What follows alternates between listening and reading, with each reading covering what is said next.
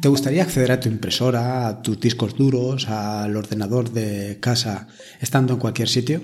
¿Te gustaría consultar un documento que tengas en casa estando, por ejemplo, en el trabajo? ¿Te gustaría eh, o, tienes suficiente con el espacio que te ofrece de forma gratuita Dropbox o Google Drive? ¿O quieres tener más espacio?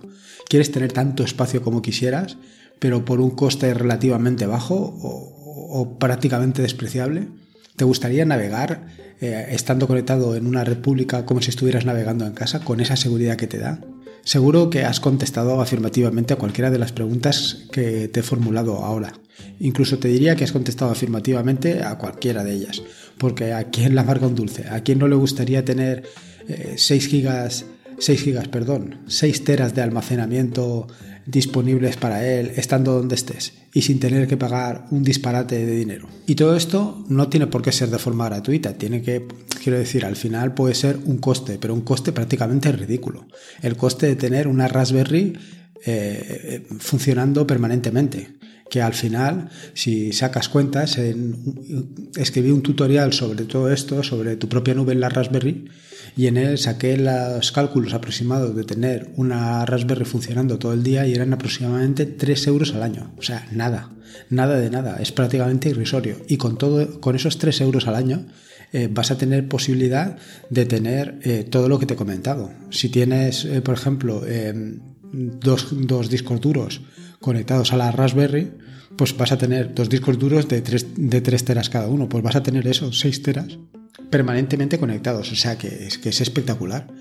Vamos, que lo que te ofrezco y o lo que te voy a contar hoy es algo que es relativamente sencillo de hacer. Eh, todo tiene sus ventajas e inconvenientes, como verás, pero es una posibilidad.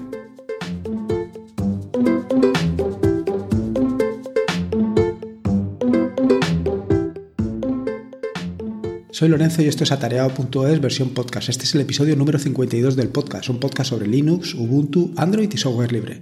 Aquí encontrarás desde cómo ser más productivo en el escritorio o montar un servidor de páginas web en un VPS hasta cómo convertir tu casa en un hogar inteligente. Vamos, cualquier cosa que quieras hacer con Linux seguro que la encontrarás aquí. Antes de meternos en faena, lo primero que te voy a contar es sobre el tema de donaciones.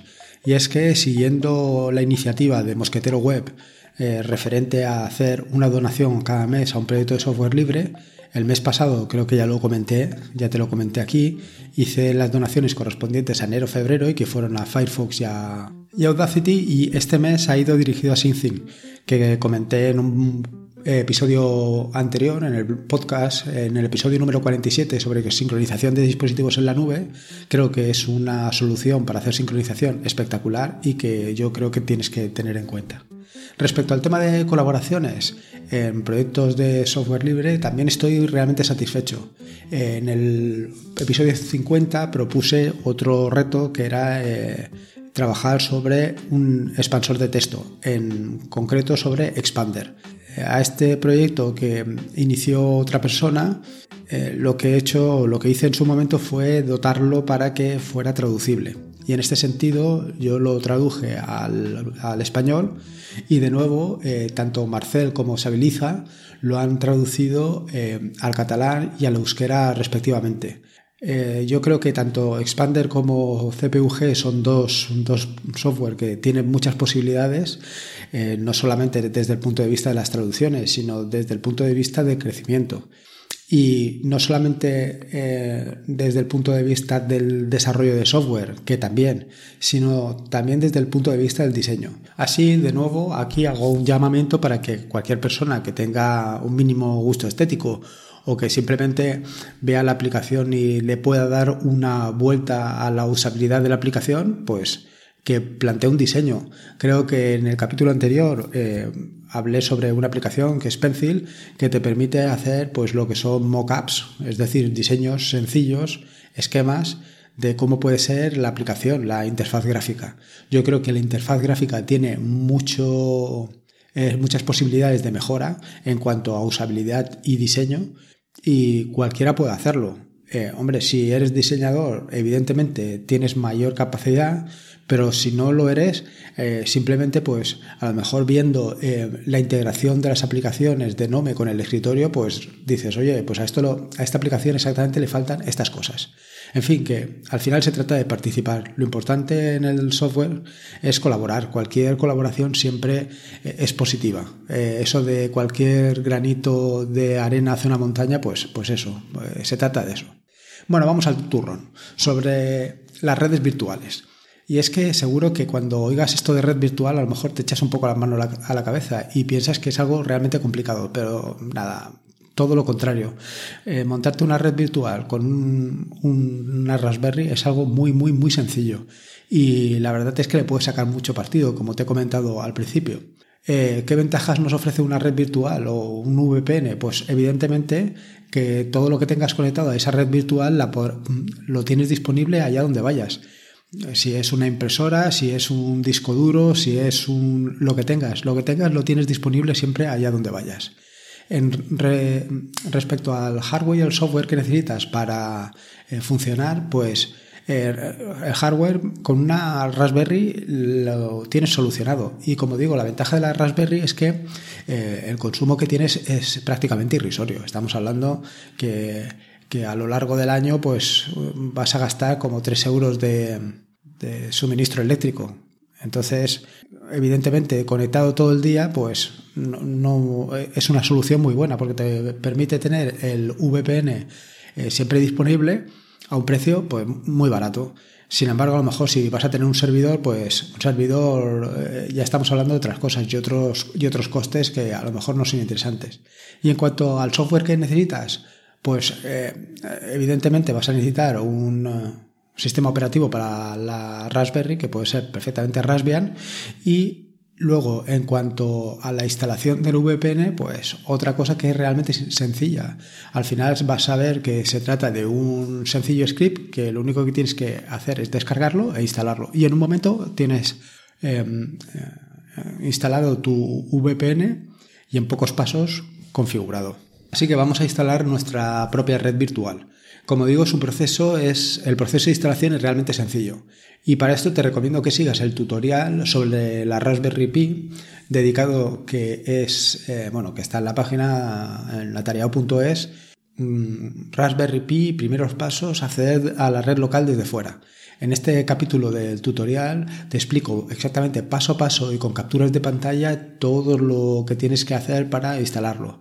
Pero vamos, tampoco hace falta ser un gran experto para conseguirlo. Simplemente eh, siguiendo los pasos eh, vas a llegar al final igual que llegué yo. No tiene nada, nada del otro mundo. No, de verdad que es, muy sencillo y ya te digo, en el momento que comprendas las posibilidades que te ofrece un VPN, eh, vas a estar enamorado de él. Por ejemplo, un uso muy interesante es tener eh, Nextcloud, de manera que puedes acceder a Nextcloud a través de tu VPN, lo cual es mucho más seguro ya que te eh, aporta el tema del, cifrado y otra serie de seguridad que es mejor y más posible. Como digo, para hacer la instalación vas a utilizar un eh, instalador que es realmente muy sencillo, que se llama PiVPN. tiene algunas características que lo hacen realmente interesante, como es que es flexible, permitiendo adaptarse a tus necesidades. Te permite configurar el, eh, VPN de acuerdo a tus requerimientos. Una vez instalado te permite gestionar el funcionamiento del VPN mediante una herramienta que está especialmente dedicada a ella y por otro lado es seguro en tanto en cuanto utiliza el cifrado AES y SHA 256. Una vez que hayas creado tu red virtual, necesitas crear un cliente o varios, dependiendo de tus necesidades. Este cliente lo que te va a generar es un archivo, un archivo que con extensión OVPN, que lo em, instalarás en cada uno de tus dispositivos para poder posteriormente acceder a la red virtual desde fuera. ¿Cuál es el problema de tener tu propia nube? Pues al final el problema es que tú te tienes que encargar de todo y tú tienes que o eres responsable de poder acceder a tu VPN, a tu red. ¿Qué quiere decir esto? Pues que eh, de ti depende el suministro eléctrico, de ti depende eh, la conectividad vía red y de ti depende pues el mantenimiento de los discos duros. En cuanto a la suministro eléctrico, bueno, depende de ti relativamente, porque si la compañía suministradora, por lo que sea, tiene un problema, pues te vas a quedar sin luz. Y en cuanto a la conectividad, pues vas a, vía, vía red, pues vas a tener el mismo problema, dependes también de la compañía. Estas cosas, pues normalmente eh, los grandes suministradores, como puede ser Google o Dropbox o todos estos, pues lo tienen solucionado porque tienen varios data centers desde donde te suministran los datos, pero tú estás vendido. Luego, el otro problema que tienes con el tema de, la conectividad es que normalmente en tu casa vas a tener IP dinámica. ¿Qué quiere decir esto? Pues que la IP de tu casa no es fija, sino que va variando con el tiempo. Eh, evidentemente, ¿cómo te conectas? Es un problema. ¿Cómo te vas a conectar a una IP que va cambiando continuamente? No sabes dónde está realmente tu red virtual. Sí, tienes una red virtual, pero se esconde detrás de una IP dinámica. La solución para esto es un DDNS, que es un DNS dinámico. ¿En qué consiste esto del DNS dinámico? Bueno, pues es algo realmente sencillo. Se trata de un proveedor que te ofrece una dirección que puede ser micasa.dacdns.org que va siguiendo a tu IP. De manera que tú siempre te conectas a micasa.dacdns.org y él te redirige a tu IP. ¿Y cómo sabe este proveedor cuál es mi IP? Pues muy sencillo, porque tú en tu Raspberry lo que vas a hacer es instalar un sencillo script que periódicamente le va diciendo a tu servidor de DNS dinámico dónde está. O sea, le va diciendo tu IP. Tu IP. Así, por ejemplo, cada cinco minutos tú lo tienes configurado para que le diga a DACDNS, es decir, a tu proveedor de, DNS dinámico, le vayas diciendo dónde está o cuál es tu IP. Es, muy sencillo. Al final es lo que te digo, un script eh, que lo tienes configurado en el cron para que haga esta operación. Tan sencillo como esto. De esta manera tú ya no te tienes que preocupar por el problema de que tengas este DACDNS, este, perdón, este IP dinámico. El siguiente problema es cómo utilizar tu red virtual. Bueno, ya, hemos solucionado, ya tienes tu red virtual, ya puedes conectar cualquier dispositivo a tu red virtual en casa, por ejemplo, la impresora, los discos duros, etcétera, etcétera.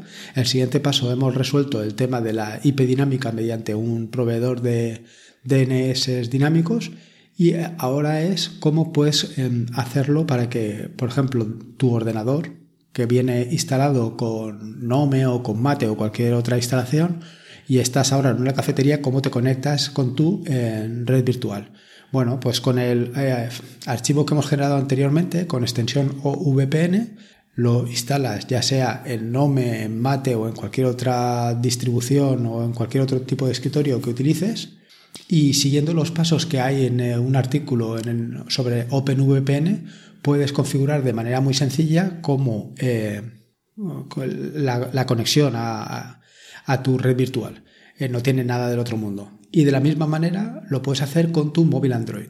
¿Qué ventajas tienes, por ejemplo, también de tener tu móvil Android tras una VPN? Bueno, pues que no te estás conectando directamente utilizando la red pública del bar o del restaurante donde estés, sino que eh, eh, te conectas primero a tu, a tu casa y desde tu casa, desde tu, bueno, tu casa o donde sea que tengas configurado tu red virtual privada, eh, te vas a conectar a Internet, con lo cual tus datos ya viajan cifrados. El, el proveedor o donde tú te hayas conectado no sabe exactamente qué es lo que estás mirando, porque realmente te has conectado a tu casa.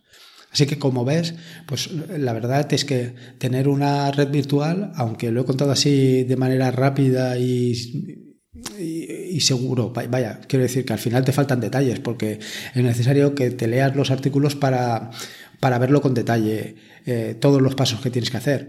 No me parecía muy lógico ponerme aquí a contar y a detallar todas las cositas porque al final yo creo que te pierdes. Es más sencillo que vayas a estos artículos y le pegues un vistazo.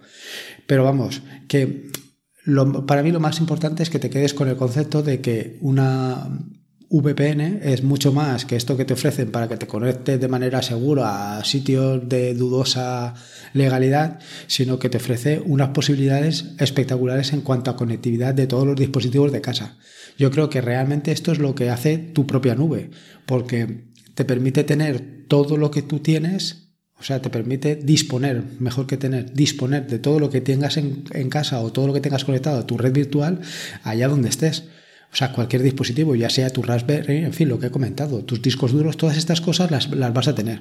Más la seguridad de que estás viajando em, o te estás conectando a Internet a través de tu propia VPN. Con lo cual, toda esta información viene cifrada. Pero sobre todo, lo más importante es, pues eso, que puedes disponer, por ejemplo, de 6 teras de almacenamiento pero al coste de esos eh, de que te haya costado realmente esos, eso, ese almacenamiento físico más eh, los 3 euros al año de la Raspberry. Por supuesto, también tienes que pagar la Raspberry, etcétera, etcétera.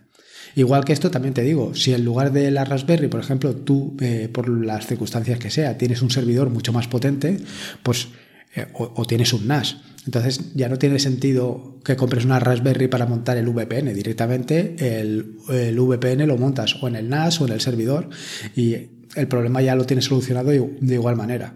O sea, lo importante aquí es que, que te lleves eh, la conclusión de las ventajas de la VPN y las posibilidades que tienes de montarla, que realmente es algo muy sencillo y que te da muchas posibilidades. En fin, en las notas del podcast que encontrarás en atareado.es están todos los enlaces que he mencionado a lo largo del mismo. Como he comentado, pues eh, tienes que echarle un vistazo porque no he querido explicar con detalle todo esto para que le pegues un vistazo directamente en los artículos. Te recuerdo que puedes encontrarme en atareado.es, pásate por allí, déjame la opinión del podcast y cualquier idea o sugerencia sobre aplicación, script, etcétera, etcétera.